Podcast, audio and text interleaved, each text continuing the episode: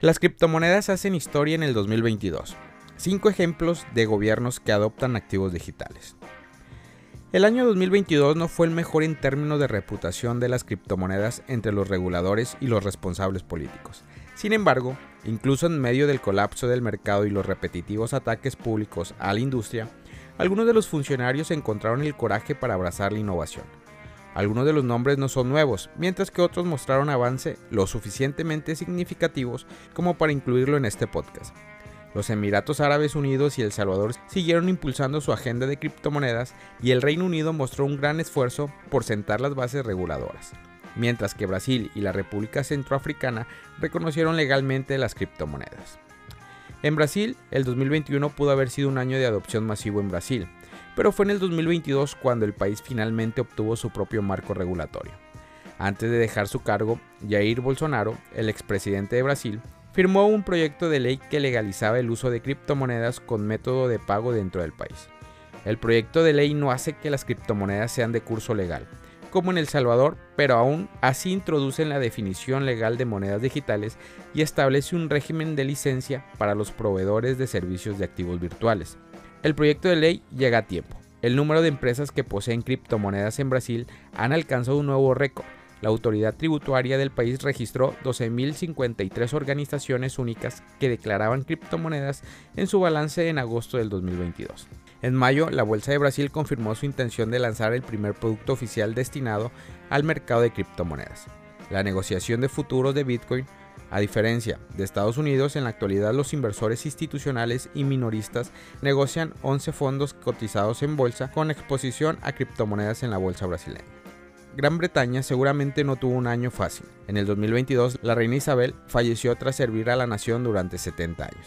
Dos primeros ministros, Boris Johnson y Liz Truss, dimitieron. Pero en lo que respecta a las criptomonedas, el turbulento gobierno nunca dejó de trabajar en la regulación y aunque los frutos de este trabajo podría ser más impresionante, el Reino Unido sigue siendo un importante argumento a favor de un marco regulador nacional.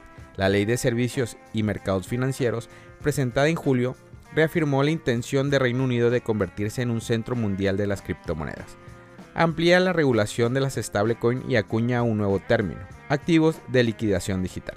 El proyecto de la ley autoriza al Tesoro a regular los, los activos de liquidación digital, incluidos los pagos, los proveedores de servicios y los acuerdos de insolvencia. El proyecto de ley de delincuencia económica y transparencia corporativa, presentadas en mayo, proponía crear poderes para incautar y recuperar criptoactivos de forma más rápida y sencilla, con el fin de mitigar los riesgos para las personas objetos de ataques de ransomware. Este año la comunidad Web3 británica celebró un importante precedente legal. El Tribunal Superior de Justicia de Londres, el análogo más cercano al Tribunal Supremo de Estados Unidos, ha dictaminado que los tokens no fungibles, NFTs, representan propiedad privada.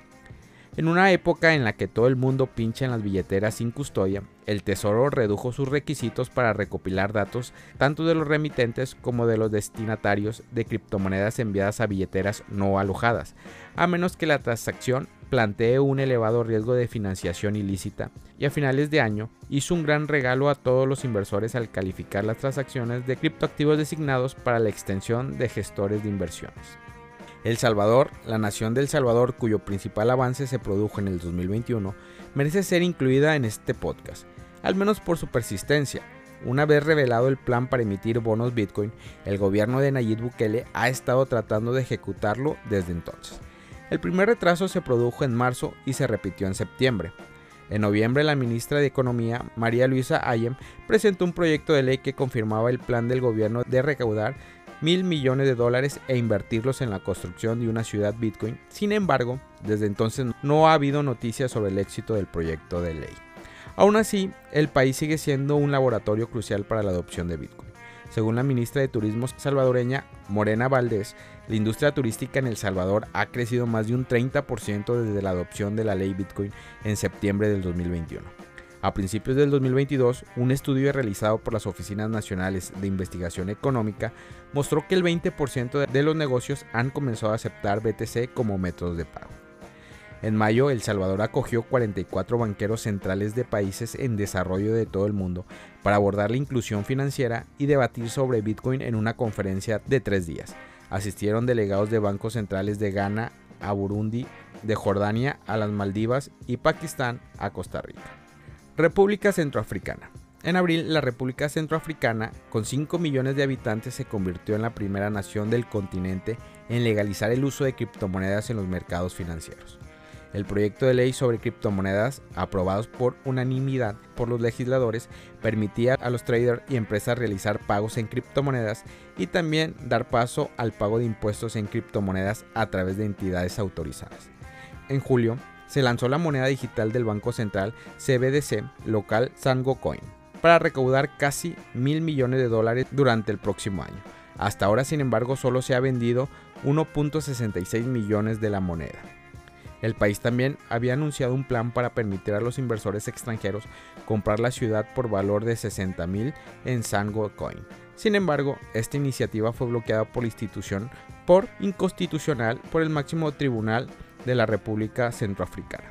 La adopción suscitó el rechazo del Banco de Estados de África Central, que advirtió del impacto negativo sustancial que la legislación tendrá en la Unión Monetaria de África Central. Emiratos Árabes Unidos adoptaron un enfoque estratégico respecto a las criptomonedas y avanzaron con paso firme para crear un entorno regulador y atraer a inversores globales. En marzo, Dubái estableció un marco jurídico para las criptomonedas con el objetivo de proteger a los inversores y diseñar normas internacionales muy necesarias. Para los gobiernos del sector, la recién creada Autoridad Reguladora de Activos Virtuales de Dubái, por sus siglas BARA, obtuvo poder de ejecución en las zonas de francas y de desarrollo especial del Emirato, con la excepción del Centro Financiero Internacional de Dubái. El exchange de criptomonedas FTX, ahora en quiebra, fue uno de los primeros en obtener la misma licencia. Otro Emirato, Abu Dhabi, presentó un proyecto de recomendaciones para el comercio de NFT, en ella se calificaba a los NFTs de propiedad intelectual en lugar de inversiones o instrumentos financieros específicos, y se permitía a los sistemas multilaterales de negociación, la SMN, y a los custodios de activos virtuales CAV operar en el mercado de NFT. En julio, Dubai lanzó la estrategia de metaverso de Dubai, cuyo objetivo es convertir el Emirato en una de las 10 principales economías del metaverso del mundo incluyendo colaboración en investigación y desarrollo y más de, para potenciar la aportación económica del metaverso, la utilización de aceleradoras e incubadoras para atraer empresas y proyectos del extranjero, y el apoyo a la educación del metaverso dirigida a desarrolladores, creadores de contenido y usuarios. El país incluso abrió su primera ciudad en metaverso, bautizada como Sharjah-Verse. Se describe como un metaverso fotorrealista y físicamente preciso que abarca los mil kilómetros cuadrados de superficie del Emirato. La ciudad virtual apoyará a la industria turística local y creará potencialmente nuevos puestos de trabajo en el metaverso. En conjunto, el 2022 no ha estado tan mal en términos de regulación amistosa y este año va a ser aún más interesante, con la carrera hacia el primer marco integral de criptomonedas en Estados Unidos y la potencial liberación de Hong Kong y Corea del Sur. Familia Criptomonedas al Día BTC. Gracias por escuchar mi podcast. Recuerda que nos puedes encontrar en YouTube, en Facebook, Instagram, TikTok como Criptomonedas al Día BTC. Sígueme en mis redes sociales y no te pierdas todo sobre el mundo cripto.